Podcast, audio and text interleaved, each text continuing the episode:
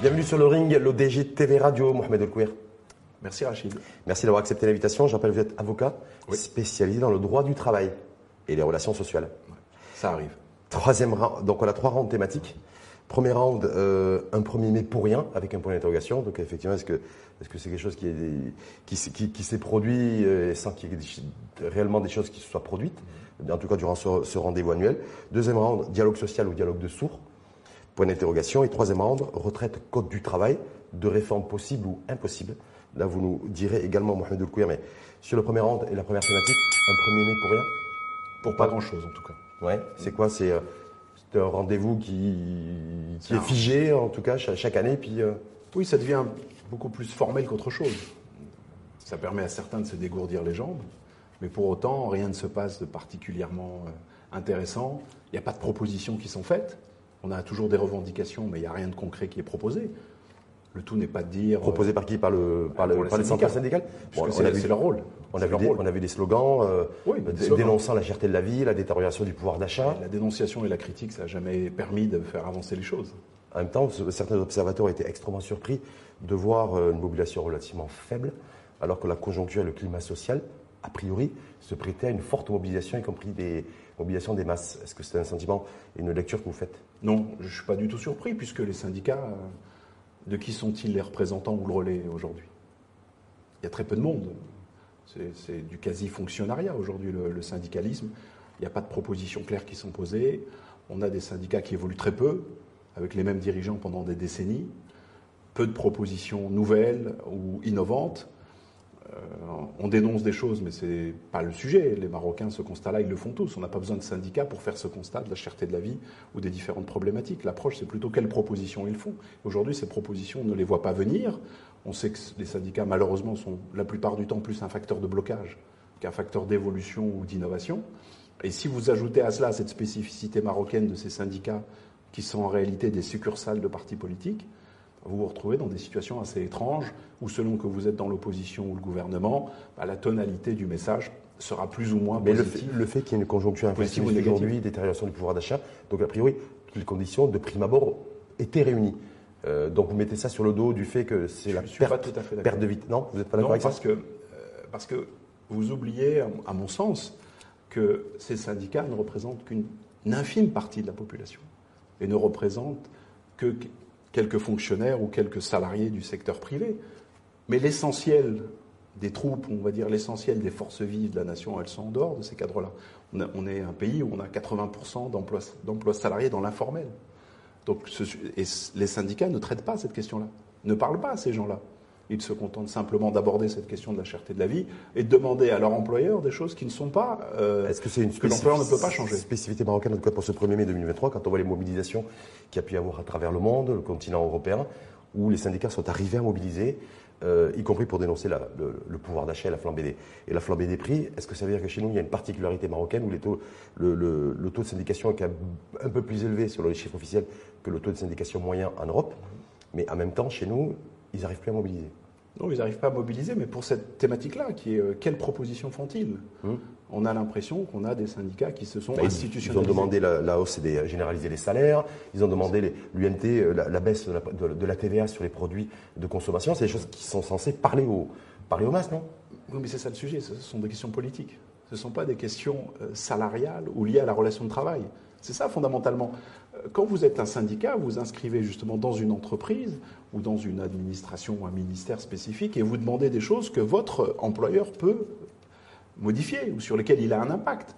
Aujourd'hui, ce n'est pas les employeurs du secteur privé qui sont en mesure de baisser la TVA ou de décider d'une augmentation généralisée. C'est ça la véritable problématique. Et c'est pour ça que je pense qu'il y a fondamentalement une erreur de positionnement de la plupart de ces syndicats qui sont positionnés en tant qu'institutions politiques et qui ont un message politique, sociétal, mais qui n'ont pas de message destiné à celles et ceux qu'ils sont censés représenter. Et c'est ça le véritable problématique. Donc perte de vitesse en tout cas des, des- donc des syndicats, des centrales syndicales selon vous? Oui, si jamais, si tant est qu'on on peut considérer qu'ils n'aient jamais eu un impact réel. Est-ce que ça veut dire, est-ce que ça veut dire pour autant que le, que le, le gouvernement et donc du coup le patronat, mais essentiellement le gouvernement ressort renforcé en tout cas de ce 1er mai, avec une mobilisation qui est euh, affaiblie, en tout cas, faible, euh, selon, selon les indicateurs chiffrés. Oui. elle est faible comme à l'accoutumée. Hum. Le sujet principal, c'est qu'il n'y a pas de changement. On ne voit pas d'innovation, pas de nouveauté, pas de projet particulier porté par ces centrales syndicales. Certaines se félicitent des avancées gouvernementales, d'autres les dénoncent. Mais on n'est toujours pas dans la thématique principale, hum. qui est celle des relations sociales, des relations de travail et des discussions. Un élément fondamental qui devrait être au cœur de ces discussions, c'est celle de la participation, de l'actionnariat salarié, de se dire comment l'employeur et les euh, représentants des salariés peuvent d'un commun accord ou de concert travailler à l'amélioration des conditions de travail. Ça s'appelle beaucoup plus que la revalorisation des, des salaires et la hausse des salaires pour, vous, pour les masses, parce qu'on a l'impression qu'aujourd'hui, avec, avec le pouvoir d'achat détérioré, euh, c'est beaucoup plus une, des, des, hausses de salaire qui parleraient beaucoup plus aux, populations plutôt que de revoir le, la réorganisation des relations sociales entre au niveau du, très patronat et, et, du, et, des syndicats. Oui, mais vous savez très bien que, pas, que ces, ces choses-là ne peuvent pas se faire de cette manière-là. Vous ne pouvez pas euh, augmenter vos les salariés de manière inconditionnelle, sans tenir compte du cadre, du périmètre, de la situation de l'entreprise. Ça ne peut pas être décidé de manière généralisée au niveau national pour tout le monde, ça n'aurait aucun sens. C'est justement à cela que servent les syndicats, puisqu'ils sont dans l'entreprise et ils sont censés connaître la situation de cette entreprise et voir ce qui peut être fait ou pas être fait. Le but n'est pas de tuer ces entreprises en se disant on va augmenter tout le monde de 30%, ça va tenir trois mois. Mmh. Ensuite, l'entreprise mettra la clé sous la porte. Donc le sujet principal, c'est justement d'être solidaire que ce soit côté employeur, côté employé, et de trouver des solutions qui correspondent à la réalité de ces entreprises ou des secteurs d'activité. Puisque quand vous parlez des secteurs des hydrocarbures ou de la santé, mhm. les résultats ne sont pas les mêmes que dans l'agriculture ou dans le tertiaire. Et donc on ne peut pas avoir des recettes uniformes décidées d'en haut euh, et de manière très centralisée pour tous ces secteurs-là. Et c'est ce rôle des syndicats qui n'existe quasiment pas, ou plus. Vous n'êtes pas sans savoir qu'au Maroc, on est censé avoir une commission nationale de la négociation collective elle ne se réunit jamais ou ne mhm. travaille pas. En tout cas, il y a un comité de veille euh, les, accords qui a été mis en place. Oui, mais lié aux accords précédents, aux accords actuels, tripartites. Mais toutes ces discussions, tous ces échanges ne donnent lieu qu'à très peu de choses. Au mieux, c'est on joue sur l'indicateur du SMIC ou du SMAG et on essaie de faire évoluer cet élément-là. Sur lequel on va revenir. Voilà, mais qui ça concerne fondamentalement? Très peu de, très peu de Marocains ou de Marocaines. Donc, je reviens toujours sur un peu la même question. Est-ce que ce 1er mai renforce l'exécutif? Et le gouvernement, selon vous euh, qui n'a rien lâché là-dessus. En tout cas, par rapport à ce premier, il y avait des attentes là-dessus. Est-ce qu'il y aura effectivement des annonces qui, qui vont être faites par le, gouvernement pour, dans le cadre du dialogue social? Et cette fois, il n'y a rien eu qui a été, qui a été annoncé. Non. Et rien, rien, qui a été donné sur d'autres. Rien de part et d'autre. Est-ce que, pour vous, est-ce que du coup, ben, le gouvernement est censé avoir la pression, en tout cas une pression supplémentaire par rapport à un 1er mai, dans une conjoncture une contexte, et un contexte inflationniste, est-ce qu'il ressort renforcé? Non, parce que euh, la problématique, c'est que il y a cet accord, du, euh, ou ce dialogue social tripartite lancé l'année dernière, mhm. avec des engagements pris de part et d'autre. Agenda, calendrier de réforme d'ailleurs. Exactement, mais cet, agenda n'est pas respecté. Les engagements pris, à part la hausse du SMIC, le reste, il n'y a pas grand-chose. Donc le, sujet principal, c'est qu'il n'y a pas de véritable dialogue. et, les engagements pris par les syndicats, il n'y en a pas. Il n'y a pas eu d'engagement pris. Euh, si ce n'est d'accepter qu'éventuellement on puisse réouvrir une discussion sur le code du travail mhm. ou sur la loi sur la grève, mais ça, euh, les syndicats ne peuvent pas s'opposer à ce que l'État légifère et mette en place des règles qui manquent, notamment ces ici opposé, ici opposé par le passé, mais on va y revenir. dans le... Ce n'est pas un élément de blocage. Donc pour vous, de toute façon, c'est euh, faiblesse, en tout cas de mobilisation euh, des syndicats pour ce 1er mai. Vous dites, mais il n'y a pas eu de voix, enfin, par, il n'y a pas d'effet mécanique de renforcement du gouvernement. Donc en fait, c'est les corps intermédiaires affaiblis. Et les faiblesses cumulées ne renforcent pas. Euh, le, ne renforcent pas les uns ou les autres. On a un gouvernement faible, des syndicats faibles.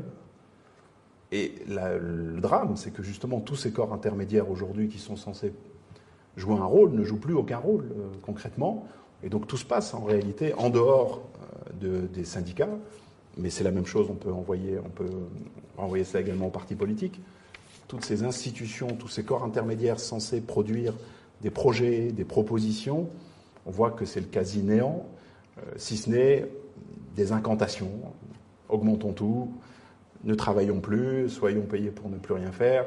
ce sont des types de choses qui ne permettent pas d'avancer et de poser réellement et en tout cas de faire adhérer les conditions d'un dialogue. Et, de, susciter l'adhésion des, populations. Deuxième rang, Mohamed dialogue social ou dialogue de sourds euh, ce 1er mai, mais au-delà. Parce que voilà, on a l'impression qu'aujourd'hui, le gouvernement campe sur ses positions. J'ai suffisamment donné augmentation des salaires de fonctionnaires du secteur de l'éducation, de la santé, euh, augmentation du budget de la caisse de compensation. Donc du coup, moi, pour 2023, je ne donnerai rien. On verra pour 2024. C'est grosso modo le, le discours euh, du gouvernement et de l'exécutif. Le, les syndicats qui, réclament euh, une baisse de la pression fiscale sur la consommation, donc une baisse de la TVA et, et, de la TIC, et le patronat qui dit, nous, on a rempli notre deal, notre engagement, c'est on s'était engagé à augmenter le SMIC euh, par tranche, 5% en septembre dernier et 5% à venir. Donc nous, on a fait le job. Est-ce que quelque part, donc du coup, on se retrouve avec un, pas de dialogue, et dialogue de sourds parce que chacun campe sur ses positions et... Oh, pas de dialogue du tout, parce qu'il mmh. faut, il faut réellement... Euh, le fait que des mesures unilatérales aient été prises de part et d'autre, l'augmentation du SMIC, c'est euh, le salaire minimum, c'est la responsabilité du gouvernement d'établir ce salaire minimum. Ils l'ont établi que les employeurs l'acceptent ou l'acceptent pas, ça ne change pas grand-chose. Dès lors que ça devient une loi, ils doivent l'exécuter. Mhm. Ils n'ont pas de marge de manœuvre là-dessus. Mais ça a eu un impact financier, en tout cas, sur les sur Bien sûr, l'entreprise. Oui, ça, ça, a nécessairement un impact, mais mhm. au même titre que les, les, les réformes, les réformes fiscales qu'il y a eu ont un impact. Ça, ça ne s'est pas fait dans le cadre d'un dialogue réel, puisqu'il n'y a pas euh, réellement de concession de part et d'autre. Et puis, il y, a, il y, a, une confusion très importante qu'on fait, c'est entre l'État employeur et l'État comme euh, facilitateur du dialogue social. Et régulateur. Ce que vous évoquez, mmh. euh, ces augmentations pour les fonctionnaires, c'est l'État employeur euh, qui, en tant qu'employeur, décide d'augmenter. Alors, la difficulté principale, c'est que ça rejaillit sur toute la collectivité, puisque ça c'est financé par l'impôt, mmh. ces augmentations ça augmente la masse salariale d'ailleurs de l'administration. Voilà, sans que pour autant on ait des retours spécifiques en matière d'amélioration de qualité de service, en matière d'accueil des citoyens, en matière de traitement de leurs demandes et de leurs doléances. Donc là aussi, c'est cette difficulté principale. On a l'impression qu'aujourd'hui, ce qui se passe, c'est simplement une distribution euh, d'augmentation de la part du gouvernement en tant qu'employeur, une hausse du SMIC pour le, secteur privé, mais il n'y a absolument rien d'autre. Hum. Donc ça, ça ne peut pas permettre de constituer les bases d'un dialogue. Le, dialogue réel, c'est ce à quoi les uns et les autres s'engagent pour arriver à répondre à un certain nombre de problématiques qui sont euh, le chômage. Comment hum. on traite cela Chômage record d'ailleurs, je ne sais pas si vous avez vu, c'est tombé D'ailleurs, ce matin, le HCP, 12,9%, quasiment 13% de, taux de chômage, un record historique du jamais vu depuis 2006. Mais c'est ça le sujet. C'est mmh. Cette question-là, on ne la traite pas. Mmh. Comment, comment on va traiter ensemble ces questions de chômage? Comment on va traiter les questions habituelles de code du travail et de droit du travail avec un certain nombre de dysfonctionnements qui sont identifiés et auxquels on n'a jamais remédié comment on va justement traiter ces questions, puisque tout ne se résout pas et ne peut pas se résoudre à travers de l'augmentation de salaire. Mais il y a d'autres moyens mmh. de faire bénéficier les salariés des résultats de leur entreprise. On parlait tout à l'heure de l'actionnariat salarié, de la participation, de l'intéressement. Il y a énormément d'options qui existent, qui ne sont pas sur la table qui ne sont pas discutées. Est-ce que ça dialogue pas Est-ce que le dialogue est en panne aussi Vous avez considéré que le dialogue, dialogue social est en panne entre les, le dialogue tripartite au gouvernement, patronat et syndicats, parce qu'en fait, fondamentalement, ils ne sont pas d'accord sur les, sur, les, sur les vrais sujets et que du coup, eh ils font un peu semblant de discuter, un peu, un peu semblant de, négocier et un peu semblant de, donner. Mais je pense qu'il n'y a même pas de... La, difficulté, c'est que le dialogue social, normalement, il se passe entre employeurs et employés. Ce n'est pas le mmh. rôle de l'État d'être partie prenante de ce dialogue social. Mmh. Normalement, la manière dont ça fonctionne, c'est que l'État va laisser un délai aux uns et aux autres pour négocier et se mettre d'accord sur des normes. S'ils ne se mettent pas d'accord, là, l'État légifère. Et lui imposera des textes. Et on n'est pas dans ce schéma-là, puisque justement, on a un schéma très particulier, tripartite, parce que justement, l'État amène dans cette discussion, il ne devrait pas le faire, son statut d'employeur. ça, ça devrait être traité à part. C'est l'État qui doit négocier ou discuter cela avec les syndicats dans euh, les syndicats de la fonction publique. La fonction publique, bien mmh. sûr. Et c'est une chose tout à fait différente du secteur privé où l'État, dans ce cas-là, n'est plus employeur, n'a pas un rôle d'employeur, mais simplement un rôle de régulateur. Et son rôle, c'est principalement de dire soit vous arrivez à vous entendre et à proposer des normes et des textes auxquels je donnerai l'onction législative. on peut fonctionner comme ça. Si vous ne parvenez pas, vous, dans un délai spécifique, à vous mettre d'accord, alors moi, je légiférerai. Et c'est ça, malheureusement, c'est cet élément qu'on n'a pas. On a des rôles qui sont tout à fait flous. On ne sait pas à quel titre les uns et les autres interviennent, quelles casquettes ils utilisent, quels sont leurs objectifs.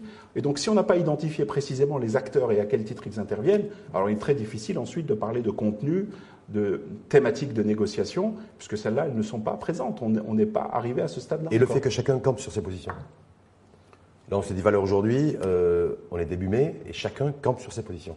Est-ce que ça veut dire qu'on va vers de l'inaction? Est-ce qu'on va Oui, mais choses ne vont pas avancer Comme on a toujours eu. parce qu'il y a un comité de veille sociale qui a été mis en place aussi, donc avec l'engagement tripartite aussi de se réunir régulièrement pour rénover, en tout cas redynamiser le dialogue social Vous avez, j'y reviens, vous avez une commission nationale de la négociation collective qui se réunit jamais et qui est censée se réunir. Donc on a une institution qui existe qu'on n'utilise pas. On crée une autre institution ad hoc qui n'a aucun cadre spécifique, si ce n'est celui de l'accord qui a été signé, mais qui n'aboutit à pas grand-chose, puisqu'on va se réunir simplement pour annoncer si on a telle ou telle augmentation ou telle ou telle nouvelle. Mais les réformes dont on a besoin sont des réformes en profondeur. Hum. C'est traiter cette question-là du positionnement des syndicats dans l'entreprise, de leur représentativité, du rôle de l'inspection du travail. On est quand même dans un pays où il est impossible, quoi qu'il ait fait, de licencier un délégué du personnel. Vous vous rendez compte de ces situations qui sont tout à fait invraisemblables Donc ça veut dire que pour vous, on est dans une situation de, blocage aujourd'hui, chacun comme sur, ses positions. et euh, On n'est même pas sorti. La difficulté principale, c'est il serait très difficile de dire à quel moment on n'a pas été en blocage.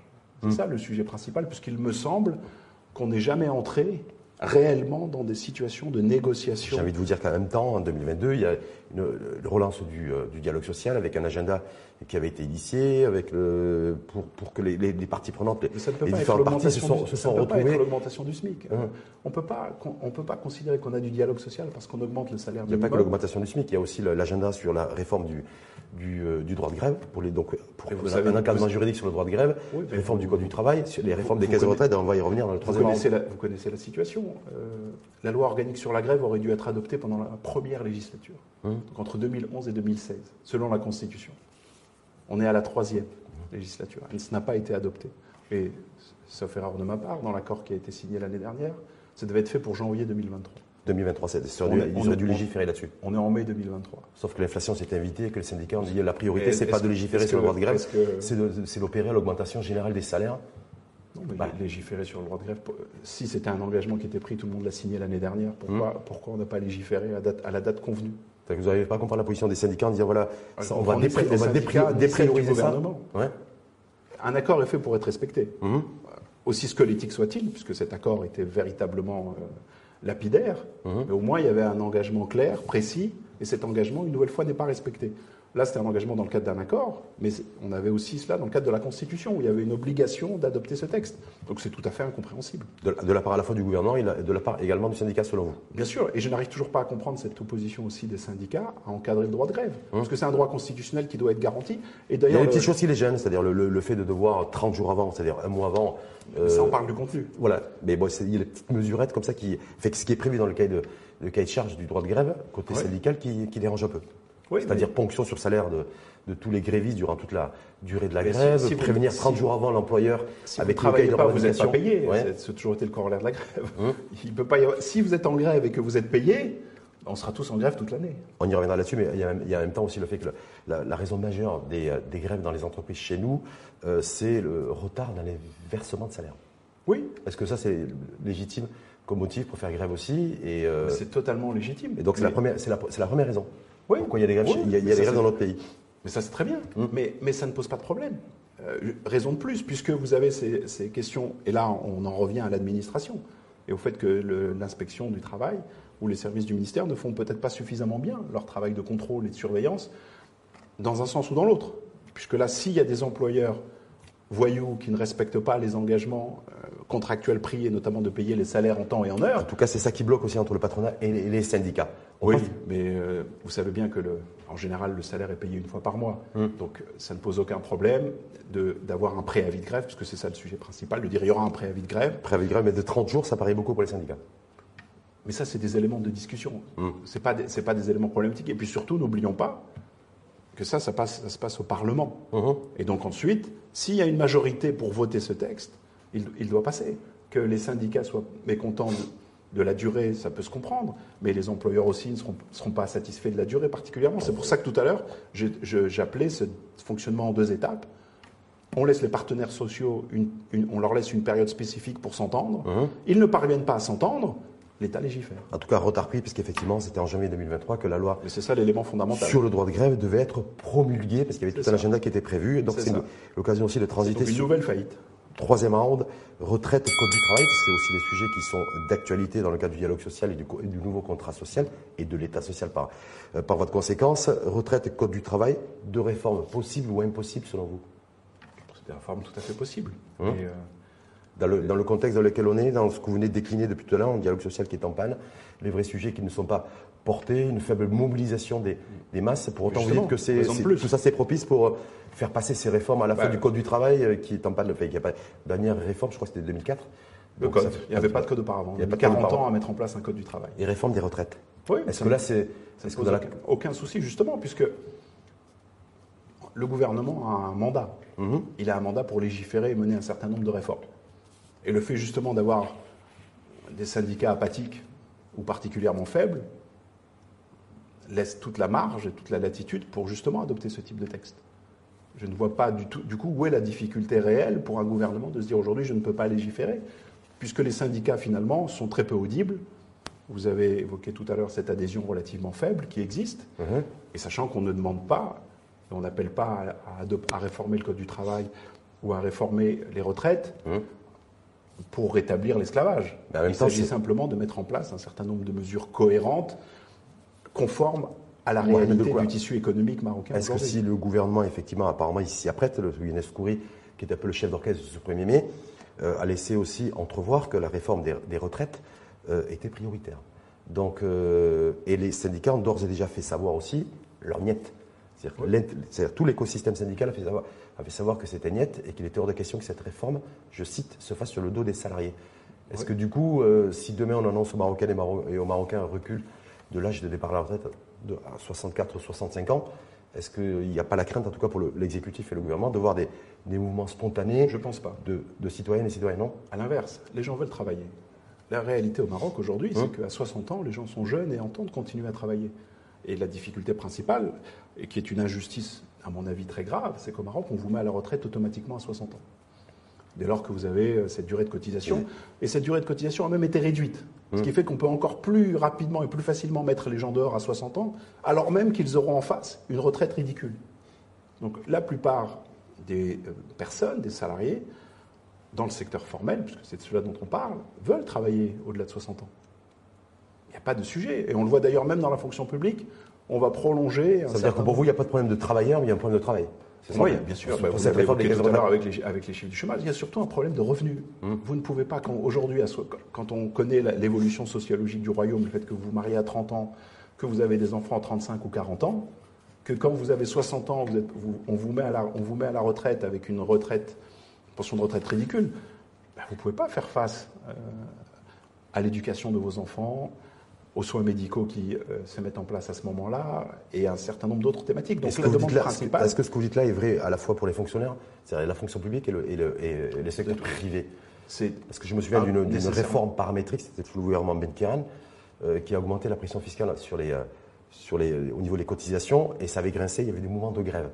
Donc, Oui, est-ce que- mais vous savez en qu'elle est passée. C'était pour la fonction publique. Elle est passée, on pas- on n'a pas tous gardé un souvenir de blocage ou de manifestation monstre sur cette thématique-là. Donc pour vous, il n'y a, pas de- il y a pas de sujet, il n'y a pas de débat là-dessus. moi, moi, je n'arrive pas à comprendre cette question-là. Il n'y a pas véritablement de sujet. Rappelons que cette retraite à 60 ans, telle qu'elle est prévue dans le Code du travail en 2004, elle a été mise en place pour une raison assez simple, c'était lutter contre le chômage. Et donc Mhm. on disait, à 60 ans, vous mettez à la retraite les salariés et vous avez une obligation, chaque entreprise du secteur privé a l'obligation de recruter une personne pour compenser ce départ à la retraite. Donc l'objectif principal, c'était la lutte contre le chômage. Et on a vu que Et cela le- n'a pas fonctionné. Et la position du patronat, c'est de retirer justement cet article et de, pas, de, de- de manière à ne pas rendre obligatoire un départ à la retraite d'une entreprise, en tout cas du secteur privé, par un remplacement automatique. Oui.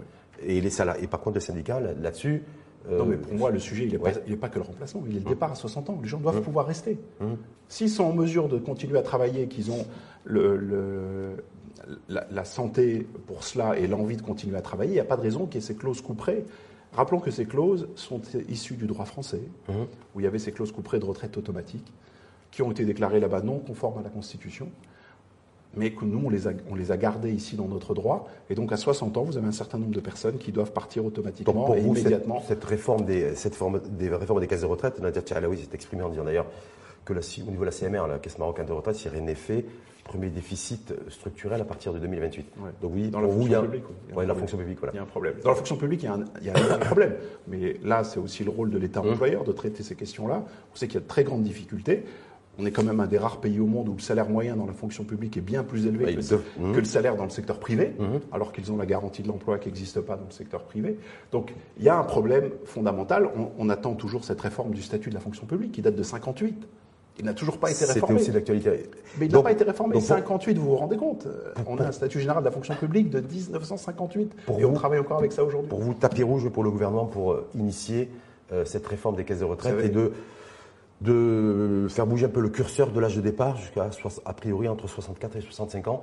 C'est, toutes les conditions sont réunies pour le gouvernement, pour le... Le Maroc a toujours opté pour le libéralisme. Mhm. Il n'y a pas de raison qu'on ait ces retraites couperées et ces situations où des gens qui veulent travailler, on les empêche de travailler alors qu'ils veulent continuer, que ce soit employeur ou employé. On veut continuer. Vous savez qu'on est dans un pays très spécifique où si vous voulez continuer après 60 ans, vous devez, devez demander pardon, une dérogation au ministre de l'Emploi. Mhm, C'est le ministre de l'Emploi qui va surveiller si dans telle entreprise, quelqu'un de 61 ou 62 peut continuer à travailler. Avec des formes de contractualisation qui sont spécifiques d'ailleurs aussi. Ce Non, qui ce qui se passe, c'est que ça donne lieu à des formes particulières, puisque comme Mhm. les gens ne peuvent pas continuer à 60, donc qu'est-ce qui se passe? Ils vont devenir auto-entrepreneurs ou consultants. Travail indépendant. Et, il facture, la et ils vont facturer, et, ce qui, et du coup génère un manque à gagner important, puisqu'il n'y a plus de cotisation retraite, il n'y a plus de cotisation sociale, et donc ça contribue à alimenter ce fléau dont vous parlez. Hum, Et justement, le- après les caisses de retraite, les- le- la réforme du Code du travail. Donc depuis 2004, vous le disiez, ça fait pratiquement 20 ans qu'il Oui. n'y a pas eu de réforme du Code du travail. Là aussi, les syndicats grincent un petit peu là-dessus, parce que tout ce qui est flexibilité, euh, ça les irrite. Oui. C'est-à-dire donner la possibilité aux employeurs demain de, de recruter plus facilement et de licencier plus facilement, ils ne veulent pas en entendre parler. Oui. Est-ce que là, pour vous, le, le gouvernement, comme pour les- la réforme des caisses de retraite, c'est aussi, euh, il est dans une position confortable pour initier cette réforme du Code du Bien travail sûr, bien sûr. il doit- vous savez, il a été élu de manière très large. Hum. Quand vous êtes élu, c'est pour faire des réformes. Il n'a pas été. Si on voulait continuer ce qui se passait auparavant, les Marocains auraient voté pour le PJD. Ils veulent une rupture et ils ont demandé cela. Et cette rupture, on l'attend. Et cette réforme, elle est fondamentale. Elle n'est pas qu'à l'échelle du royaume, c'est à l'échelle internationale. Donc ces questions fondamentales, dès lors qu'on est en train de mettre en place ces filets sociaux de protection, Mhm. eh ben, le corollaire, justement, c'est de rendre plus simple ces questions de rupture de contrat, puisqu'on est un des pays où les ruptures de contrat coûtent le plus cher. Mhm. Je cite toujours cet exemple. Vous êtes dans un pays où, si vous avez été marié à quelqu'un 20 ans, ou vous avez un salarié pendant 20 ans, il est beaucoup plus coûteux et beaucoup plus difficile de vous séparer de votre salarié qui a travaillé avec vous pendant 20 ans que de votre épouse. Mhm. Ou de votre époux qui, lui ou elle, n'aura que Ça, c'est- ça coûte moins cher. infiniment moins cher. C'est même pas comparable. Mhm. Et, et ça interpelle sur les valeurs de notre société, parce qu'il y a le mariage d'un côté, et, et de l'autre côté, il y a un contrat, un contrat de travail, mais un contrat, rien de plus, avec la possibilité pour l'employ- l'employeur ou l'employé de, de l'arrêter quand il le souhaite. Donc là, on a véritablement un, un problème, et donc ces éléments, effectivement, de remise à plat des conditions de rupture, que ce soit les indemnités, mais aussi les motifs économiques. Puisque vous savez très bien, c'est ouais. quasiment impossible aujourd'hui, quand vous êtes en difficulté, d'obtenir une autorisation du gouverneur, puisque c'est chez lui que ça se passe, pour réorganiser, restructurer, licencier une partie du personnel pour conserver la majorité. Ça, on ne vous l'accepte pas et on ne l'admet pas aujourd'hui. Il y a un processus. Il y a des commissions qui, sont censées exis- sont- qui sont censées exister dans chaque province, elles n'existent pas pour la, la plupart d'entre elles. Et il y a eu un seul cas de licenciement économique autorisé, c'est celui de la Royal Air Maroc. Hmm. Mais pour tout le reste, on n'a pas de réponse. En tout cas, la, ou on ne posi- traite pas la position des centrales syndicales, c'est pas de, de- pas de réforme du code du travail aussi, et entre autres, s'il n'y a pas des filets sociaux, donc ce fameux IPE, l'indemnité de perte d'emploi, qui soit, qui soit mise en place efficace avec un financement pour assurer sa pérennité, Oui. ce qui n'est pas le cas aujourd'hui. Ce qui n'est pas le cas. On a cette IPE qui a été une demi-mesure, Mhm. incompréhensible, qui existe maintenant pour six mois, Mhm. à raison d'un plafond de 2400 dirhams par mois.